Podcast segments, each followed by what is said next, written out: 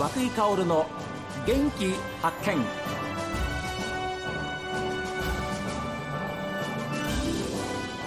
こんにちは和久井薫です。和久井薫の元気発見。この番組は私が発見した北海道の元気な人と出会っていただきます。今週はですねボールパーク推進室長として北広島市にファイターズを誘致した。現在は北広島市経済部長でいらっしゃいます。川村弘樹さんにお話を伺っています。あれができて作って終わりなんていうふうには全然思ってないです。これからですもんね。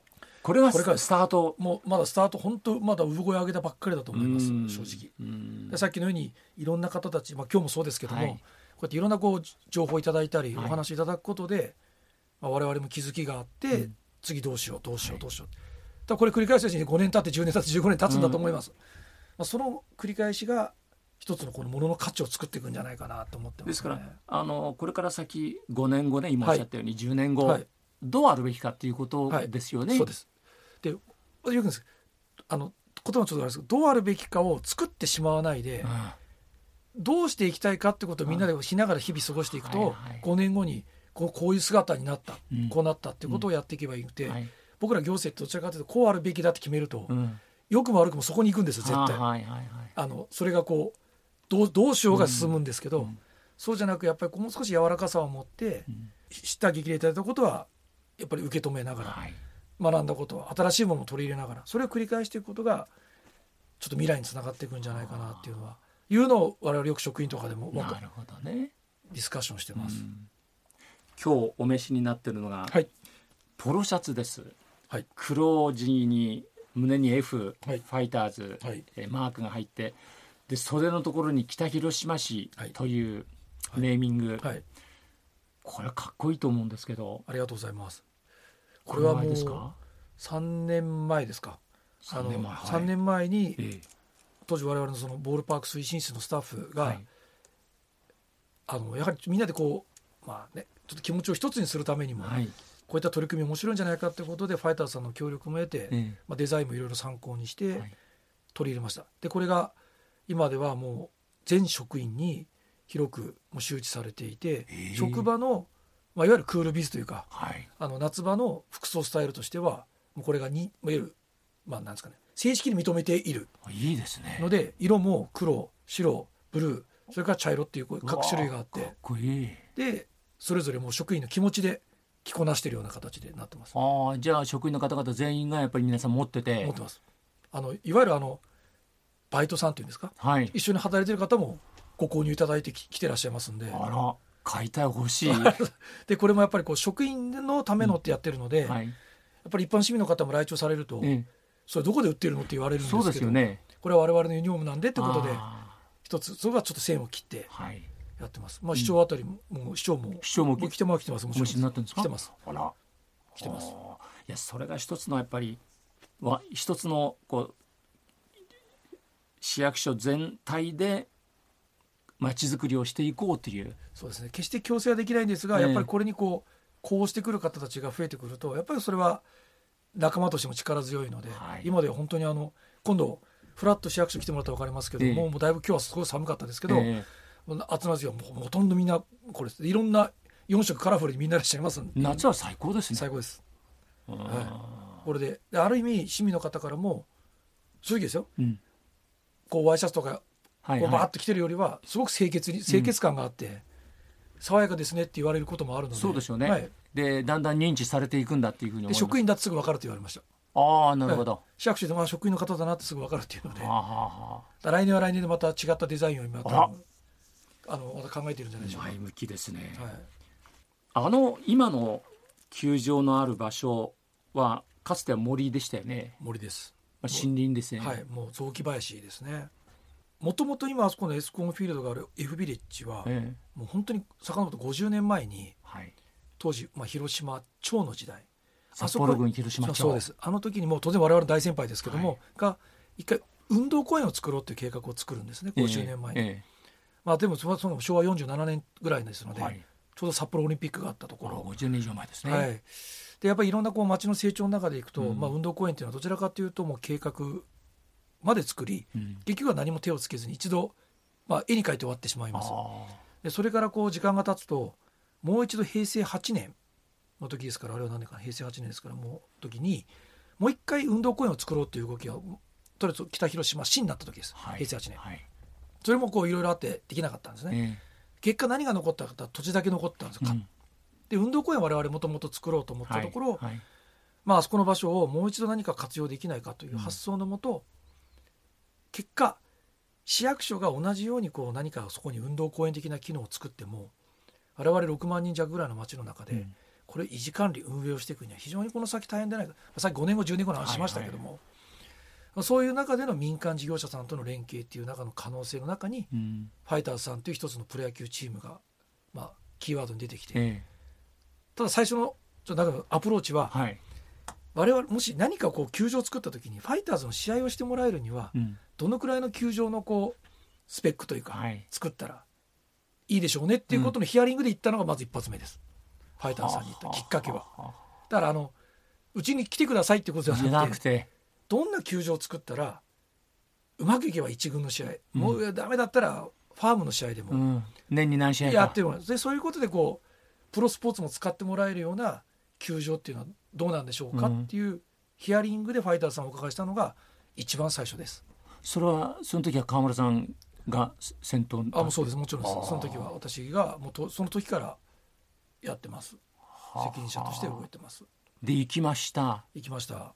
そしてファイターズの返事はどうだったんですか？ファイターズの返事はまずそのプロ野球とかプロスポーツプロ野球チームが試合をするにあたってはこのぐらいのスペックが必要だとまず言われましたけども、え本当にやるんであればもう街づくりの中の一環としての球場を考えると、えはい。もっとアメリカだとか、はい。そういったところをもっと見ながら変な日本の球場を何か参考するんではなくてもっと大きな視野で持ったらどうだって当時言われたんですよはあ。は言われたんですけど、ええ。これも面白くて言われた時に一緒に我々も動いていた、まあ、いわゆるこうちょっとコンサル会社もあ含めた時に、えいやそんなこと聞いてるんじゃないんだと。えうん。要はえどのくらいの作ったらフうん。ァイターズやってくれるんだっていう話なんだだったんだ、ただファイターズから一括されて要は北広島市として街づくりの中にそれを生かそうとするなら、うん。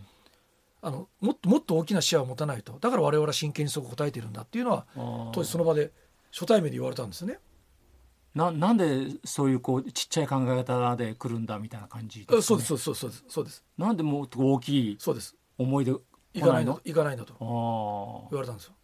だってそんなことは思っても思ってもいません思ってもんねまま。まずそんなことはね、でそのまあその時はその場で終わり、え終わって引き上げてから、まあ、連絡があってえうんファイターズから連絡があってまあいろいろ自分たちの構想の中の話がある中に、はあはまあ、き多分北広島市にもそういう場所があるんだってことも彼らも、まあ、分かったとあ、うんいうこともあってもう少しいろいろこう話を聞かせてくれないかっていうことが次のきっかけにつながっていったそれはですかファイターズが札幌から出ていきそうだぞっていう、まあ、札幌ドームから出そうだぞっていうふうな情報もあったんですか？もちろんです、なるほどね、はい。出ていきそうだというかあの場所で続けることの自分たちの考え方ともう一方で違うところでやった時にはい。自分たちはどういうビジョンを描けるんだろうかとうん。いうところの2つの考え方が私はあったと思います。うん。だからもう出ていってどうのこうのじゃなくて、はい今ここでやっていた場合の変な先の5年後10年後、はいはい。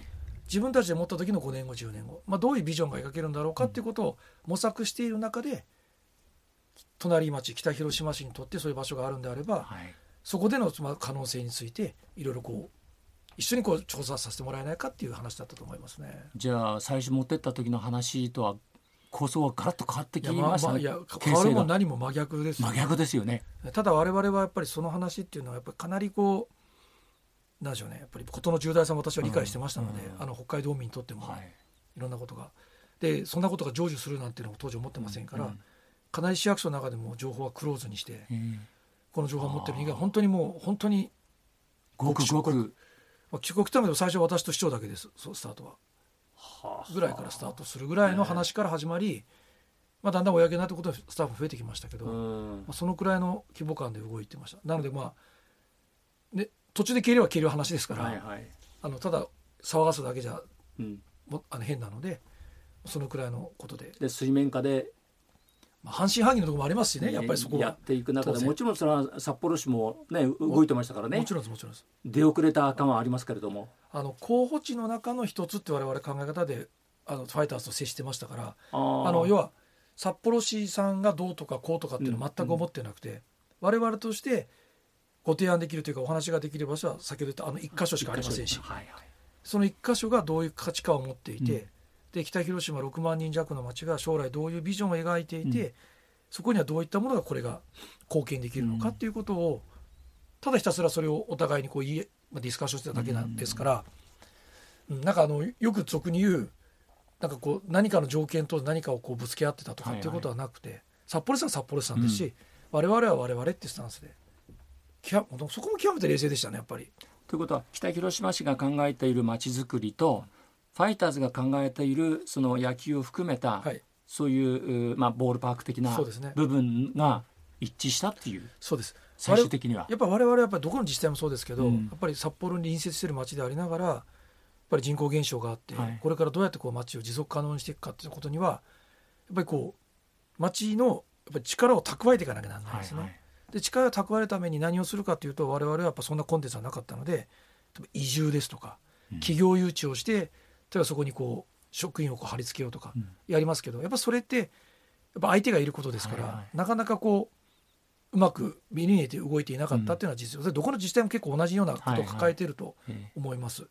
で一方ファイターズは、まあ、自分たちの生き残りもそうですけども、うん。やっぱり自分たちの持っている価値でどうやってこう社会に貢献していこうかっていうことを常々考えている人たちだったんですね。あなので彼らはやっぱりこっちに移転してからあの応援大使を作って179所全部回ってみたりとか、はい。いはいろんなこう活動をしていました。ええ。いうところでいくと彼らも社会的課題に何かアプローチしたい。うん。我々も人口減少化の中でやっぱり何か社会的課題を解決して街を強くしていかなきゃならない、はい。そこの考えがやっぱり合ってきたっていうところですね。ファイターズがどうやらうちに決まりそうだぞというふうな手応えのようなものってのはいつ頃なんですか？もうここ涌井さんが言いますけど、手応えはあったかなかったかってなかったです。あただあの、えーとあの決まった時の3月26日かな？内定をいただいた日なんですね。泣いてね。うちに決めましたっていう日です、はいはい。でその時にその日の朝に、まあ、ファイターズ側の方でもいろいろこう、まあ、役員会みたいなものがあってそこで意思決定されるんですけども、うん。まあ、される日だっていうのは、まあ、前日聞いていた中で、あーはいはい。あのその日の夜でも私はもうその役員会でどうなるか分からなかったぐらいの感覚でした。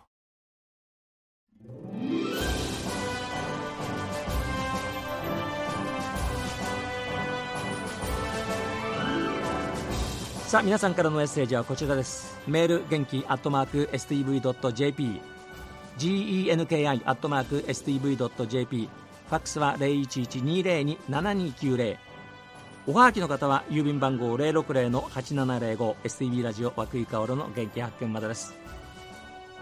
さあ明日です。お昼12時40分にまた元気にお会いしましょう。